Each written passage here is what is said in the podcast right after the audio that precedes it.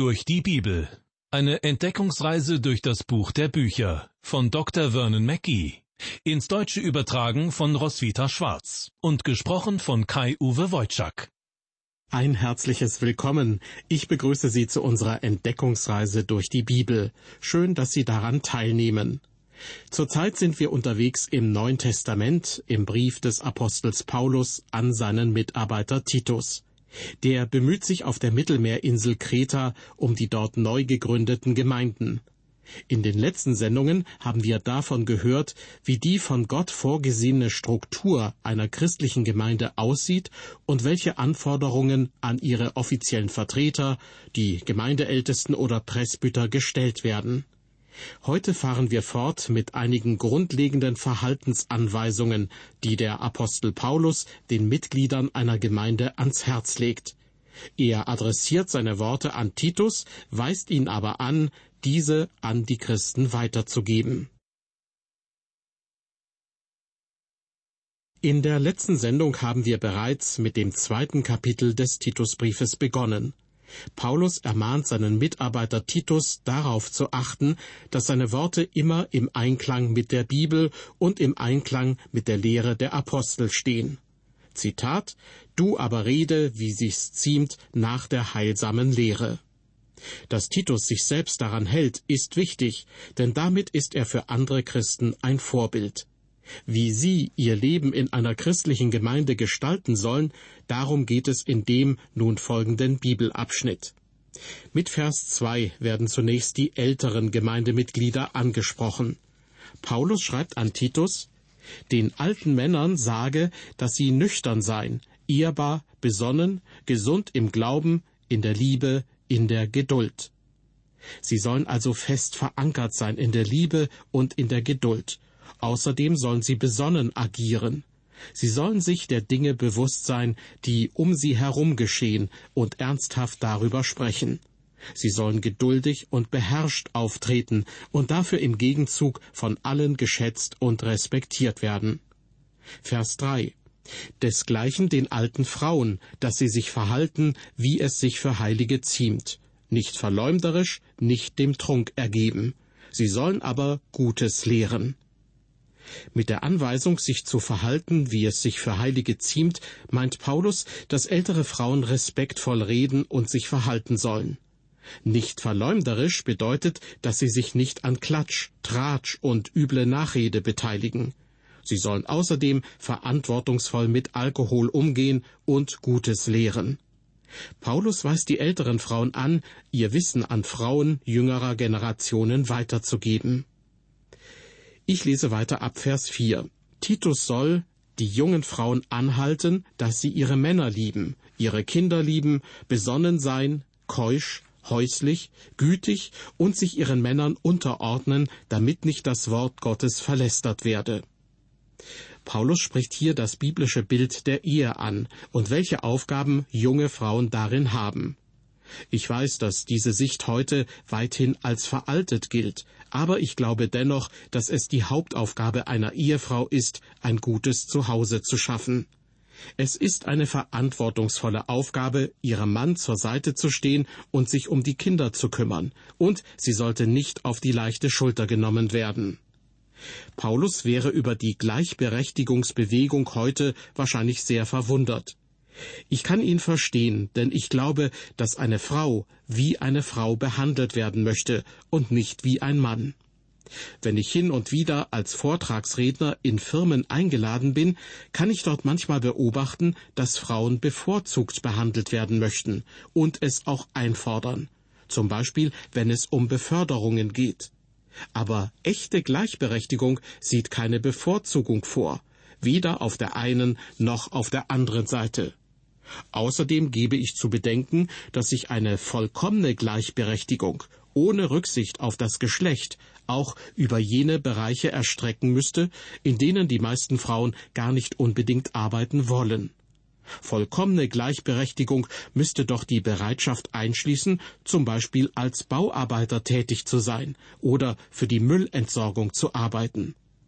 Abgesehen davon bin ich der Auffassung, einer Familie ein gutes Zuhause zu schaffen, das ist keine minderwertige Tätigkeit, sondern das ist die verantwortungsvollste und wichtigste Aufgabe dieser Welt.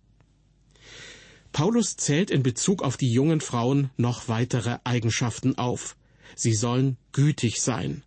Mit gütig ist freundlich und sanftmütig gemeint. Weiter sagt er, dass die jungen Frauen sich ihren Männern unterordnen sollen. Paulus wählt an dieser Stelle dasselbe griechische Wort, das er auch im Römerbrief Kapitel 8 Vers 7 verwendet, wo er über die Triebhaftigkeit der menschlichen Natur spricht. Dort heißt es, das Fleisch ist dem Gesetz Gottes nicht untertan, denn es vermag's auch nicht. Anders ausgedrückt, mit demselben deutschen Begriff wie im Titusbrief, das Fleisch ordnet sich dem Gesetz Gottes nicht unter, weil es dazu gar nicht in der Lage ist. Paulus ist also davon überzeugt, dass der Mensch von sich aus nicht in der Lage ist, mit Gott zu reden und ihm deshalb aus eigener Kraft gar nicht gehorchen kann. Im Gegensatz dazu stehen sich in einer Ehe beide Partner auf Augenhöhe gegenüber. Es sieht also völlig anders aus in dem Verhältnis zwischen Mann und Frau. Die Frau ist in der Lage, mit ihrem Mann zu reden und kann sich ihm deshalb auch unterordnen. Ein großer, muskelbepackter Mann kam einmal in mein Büro und sagte zu mir, ich möchte, dass Sie mit meiner Frau reden und ihr sagen, sie soll mir gehorchen. Ich erwiderte, dass ich nichts dergleichen tun würde. Er fragte mich, warum? Ich entgegnete, wann haben Sie Ihrer Frau das letzte Mal gesagt, dass Sie sie lieben? Er wusste es nicht und fragte zurück, was hat das damit zu tun? Ich sagte ihm, guter Mann, das ist der Kern des Problems. Solange Sie ihr nicht sagen, dass Sie sie lieben, hat sie keinen Grund, sich Ihnen unterzuordnen. Haben Sie ihr nicht gesagt, dass Sie sie lieben, als Sie ihr Herz gewinnen wollten? Bleiben Sie dabei, werben Sie um Ihre Zuneigung. Wenn Sie ihr immer wieder Ihre Liebe bezeugen, wird sich Ihre Einstellung zu Ihnen von ganz allein verändern. Liebe Hörer, eine Ehefrau soll die Liebe ihres Mannes erwidern. Das bedeutet aber, dass er ihr Liebe entgegenbringen muss. Ich lese weiter ab Vers 6. Paulus schreibt an Titus, Desgleichen ermahne die jungen Männer, dass sie besonnen seien in allen Dingen. Dich selbst aber mache zum Vorbild guter Werke mit unverfälschter Lehre, mit Ehrbarkeit. Nun richtet Paulus seine Aufmerksamkeit auf die jungen Männer. Wahrscheinlich ist das hier eine Anweisung an Titus, sie Besonnenheit zu lehren. Paulus weist den jungen Prediger Titus außerdem an, sei ein gutes Vorbild für andere junge Männer. Besonders wichtig ist Paulus hierbei wieder die unverfälschte Lehre, die er betont. Damit meint er, dass Titus in dem, was er lehrt, seinen absoluten Glauben an das Wort Gottes zeigen soll. Ihm muss bewusst sein, wie wichtig seine Arbeit ist und wie ernst er sie nehmen muss. Vers 8 mit heilsamem und untadeligem Wort, damit der Widersacher beschämt werde und nichts Böses habe, das er uns nachsagen kann. Anders formuliert, die Worte, die wir sprechen, sollen widerspiegeln, dass wir Kinder Gottes sind. Vers 9. Den Sklaven sage, dass sie sich ihren Herren in allen Dingen unterordnen, ihnen gefällig sein, nicht widersprechen. Nun wendet sich Paulus einer anderen Personengruppe zu. Zur Zeit der ersten Gemeinde besaßen viele Menschen Sklaven.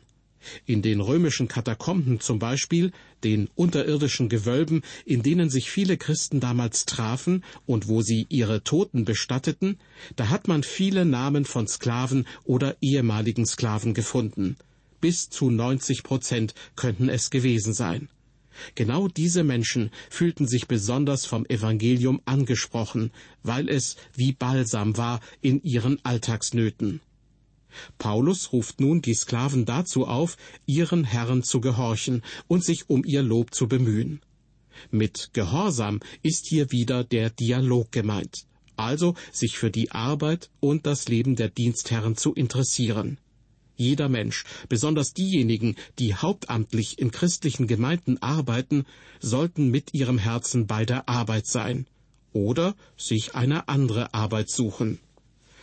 Liebe Hörer, wenn Sie für eine christliche Organisation arbeiten, dann tun Sie das, weil Sie es wollen. Ich hoffe, Sie verdienen dabei gut, aber das ist nicht das Wichtigste. Diese Arbeit muss mit der richtigen Herzenshaltung und der richtigen Lebenseinstellung getan werden. Zum Schluss betont Paulus, dass die Sklaven ihren Dienstherren nicht widersprechen, also keine frechen Widerworte geben sollen. Weiter mit Vers 10. Nichts veruntreuen, sondern sich in allem als gut und treu erweisen, damit sie der Lehre Gottes, unseres Heilands, Ehre machen in allen Stücken. Als nächstes Thema hat sich Paulus die Finanzen vorgenommen. Mit veruntreuen ist Diebstahl gemeint. Manche Firmen verlieren jedes Jahr Millionenbeträge, weil Mitarbeiter unehrlich sind und stehlen. Paulus weist uns hier ganz deutlich an, keine Diebe zu sein, sondern ehrlich und treu mit dem umzugehen, was uns anvertraut wird. Damit sollen wir der Lehre Gottes, unseres Erretters, Ehre erweisen in allen Dingen. Das griechische Wort, das an dieser Stelle steht und mit Ehre machen übersetzt wird, ist übrigens dasselbe Wort, von dem der Begriff Kosmetik abgeleitet wurde. Ich werde oft gefragt, ob christliche Frauen Make-up tragen dürfen. Meine Antwort ist ja, und zwar reichlich, aber vor allem von dem Make-up, das Paulus hier erwähnt, nämlich der Lehre Gottes unseres Heilands Ehre machen. Denn das macht eine christliche Frau, aber auch einen christlichen Mann noch attraktiver. Oder anders gesagt, mehr Lippenstift von der Sorte Freundlichkeit, dazu ein wenig Puder der Ernsthaftigkeit und des Realitätssinnes. Mir fallen gleich noch eine ganze Reihe weiterer Kosmetika ein, die ein Christ heutzutage auftragen sollte, aber damit möchte ich Sie lieber verschonen. Zurück zu unserem Bibeltext. Paulus unterbricht nun seine Ermahnungen, um den Lesern des Titusbriefes eine biblische Basis zu liefern. Er zitiert gewissermaßen das Evangelium in drei verschiedenen Zeitstufen Vergangenheit, Gegenwart und Zukunft. Noch vor einem Jahrhundert waren Kutschen und Pferdegespanne das Transportmittel der Wahl, und es begeistert mich immer wieder, wie schnell man heutzutage reisen kann. Wenn man mit dem Flugzeug mehrere Zeitzonen überquert, ist es sogar möglich, trotz mehrstündiger Reisezeit nur eine Stunde nach dem Abflug am Zielort anzukommen. Das finde ich absolut faszinierend. Trotzdem glaube ich, dass die wunderbarste Sache der Welt immer noch ist, dass die Gnade Gottes sozusagen in drei Zeitzonen existiert. Wie ich das meine? Nun schauen wir uns die nächsten drei Verse an. Zunächst Vers 11. Denn es ist erschienen die heilsame Gnade Gottes allen Menschen. Das beschreibt, was hinsichtlich der Gnade bereits in der Vergangenheit passiert ist. Dann Vers 12. Die Gnade nimmt uns in Zucht. Das geschieht in der Gegenwart. Und schließlich Vers 13. Wir warten auf die selige Hoffnung. Das betrifft die Zukunft. Lassen Sie uns diese drei Zeitzonen der Gnade nun näher betrachten. Hier zunächst der komplette Vers 11. Denn es ist erschienen die heilsame Gnade Gottes allen Menschen. Paulus sagt damit den Menschen auf der Insel Kreta, ich liefere euch ein festes Fundament, nämlich die Lehre von der Gnade Gottes. Mit seiner Gnade will Gott uns erretten. Vor vielen Jahren hörte ich einen Prediger sagen, mein Rednerpult ist ein Ort der guten Nachrichten, mein Arbeitszimmer ein Ort des guten Rats. Im Gegensatz dazu ist das Evangelium nicht nur eine gute Nachricht von vielen und auch nicht nur ein guter Rat, sondern das Evangelium ist die gute Nachricht schlechthin. Und es ist noch mehr. Das Evangelium birgt die Kraft Gottes in sich, die uns errettet. Paulus mahnt Titus eindringlich, den Kretern aufzutragen, mit ihrem Leben das Evangelium zu ehren, weil es die Kraft Gottes ist. Es gibt keine Entschuldigung für Christen, ein Leben voller geistlicher Niederlagen zu leben. Denn, ich zitiere, es ist erschienen die heilsame Gnade Gottes allen Menschen. Mit dem Begriff erschienen ist gemeint, dass sie aufleuchtete und sie erleuchtet uns. Was unser Herr Jesus für uns tat, als er vor 2000 Jahren zu uns auf die Erde kam, ist das Evangelium, die gute Nachricht. Er starb für uns und ist wieder auferstanden. Gott rettet uns nicht durch seine Liebe. Und was für Sie zunächst einmal ungewohnt klingen mag, er rettet im Grunde genommen auch nicht durch seine Gnade. Im Epheserbrief lesen wir, denn aus Gnade seid ihr selig geworden durch Glauben, und das nicht aus euch, Gottes Gabe ist es. Gnade ist sozusagen das Mitgefühl Gottes, das ihn dazu bewegte, der Menschheit einen Retter zu schicken. Wenn die Gnade Gottes selbst einen Menschen erretten könnte, dann könnte sie auch die ganze Menschheit erretten. Dann wäre es jedoch nicht nötig gewesen, Christus sterben zu lassen, und man hätte auch ohne das Kreuz auskommen können. Gott liebt die Menschen, aber er hat uns nicht errettet mit seiner Liebe. Liebe ist das göttliche Motiv, aber Gott ist nicht nur die Liebe, er ist auch gerecht, heilig und wahrhaftig. Sein göttlicher, heiliger Maßstab muss eingehalten werden.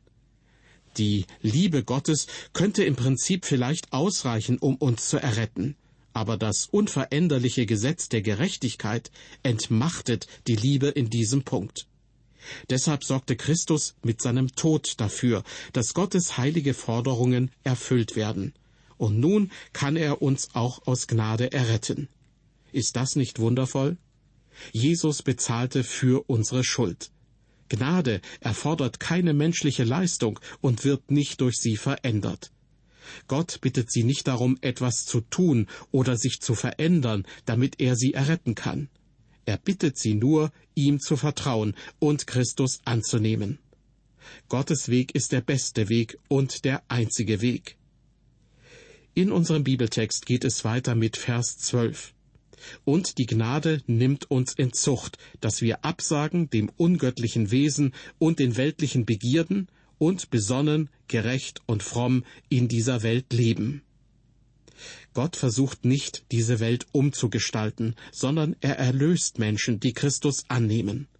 Menschen, die Jesus ablehnen, werden durch das Evangelium nicht dazu bewegt, sich zu bessern. Gott will uns bessern, er will uns verändern. Wenn jemand, der Jesus ablehnt, sagt, ich gelobe Besserung, dann kann daraus nichts werden. Wenn Sie Jesus Christus ablehnen, können Sie alles mitnehmen, was diese Welt bietet, denn mehr als das eine Leben gibt es dann für Sie nicht. Viele Regierungen starten immer wieder Informationskampagnen, um zum Beispiel über die Gefahren von Zigarettenrauch zu informieren und Menschen zum Aufhören zu bewegen.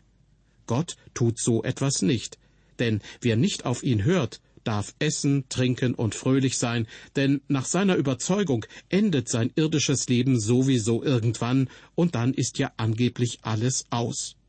Und Gott? Er will sie nicht im Sinne einer solchen Informationskampagne verändern, sondern er will sie erretten und dann durch seinen Heiligen Geist verändern. Paulus sagt uns in Vers 12, dass wir in Zucht genommen werden. Damit ist gemeint, dass wir durch das Wort Gottes erzogen werden, wie man Kinder erzieht. Gott ruft die Menschen, die zu ihm gehören und die errettet sind, dazu auf, für ihn zu leben und weltlichen Begierden zu entsagen. Vers 13 und warten auf die selige Hoffnung und Erscheinung der Herrlichkeit des großen Gottes und unseres Heilands Jesus Christus. Das Warten auf die selige Hoffnung ist der nächste Programmpunkt in Gottes Plan. Christus wird wiederkommen, um seine Gemeinde aus dieser Welt herauszuholen und mitzunehmen in die Ewigkeit. Mit den Worten des großen Gottes und unseres Heilands Jesus Christus damit verrät Paulus seine Überzeugung, dass Jesus Christus eins ist mit unserem großen Gott. Und was hat er für uns getan? Vers 14. Der sich selbst für uns gegeben hat, damit er uns erlöste von aller Ungerechtigkeit und reinigte sich selbst ein Volk zum Eigentum, das eifrig wäre zu guten Werken. Er hat sich selbst für uns gegeben, damit er uns erlöste. Das heißt, er bezahlte den Preis für uns, um uns von aller Ungerechtigkeit zu erlösen. Weiter sagt Paulus, dass Gott sich selbst ein Volk zum Eigentum reinigte, das eifrig wäre zu guten Werken. Gott möchte also, dass wir für ihn leben und dass wir gute Werke tun. Liebe Hörer, vorher aber muss er sie erlösen. Vers 15. Paulus schreibt an Titus, das sage und ermahne und weise zurecht mit ganzem Ernst. Niemand soll dich verachten. Paulus sagt hier zu Titus, du bist zwar noch ein junger Mann, aber sie sollen dich nicht verachten für das Leben, das du führst. Titus soll in der Lage sein, alle diese Dinge mit Vollmacht zu predigen. Der Titusbrief ist wirklich ein wunderbarer Brief. Jeder junge Pastor sollte ihn eingehend studieren und ihn sich zu Herzen nehmen. Aber auch jeder andere Christ und jede Christin kann davon profitieren. Im Mittelpunkt dieser Sendung stand das zweite Kapitel des Titusbriefes. Das nächste und zugleich letzte Kapitel werden wir uns beim nächsten Mal vornehmen. Wie bereits in der Einführung zum Titusbrief angekündigt, wird es dann um die guten Werke gehen. Dieses Thema ist Paulus sehr wichtig, da die guten Werke, von denen er spricht, nichts mit den guten Werken zu tun haben, die wir oft zu tun glauben und die uns, wie wir meinen, in Gottes Augen besser dastehen lassen. Wir dürfen gespannt sein, was Paulus zu diesem Thema zu sagen hat. Bis zum nächsten Mal, auf Wiederhören und Gottes Segen mit Ihnen.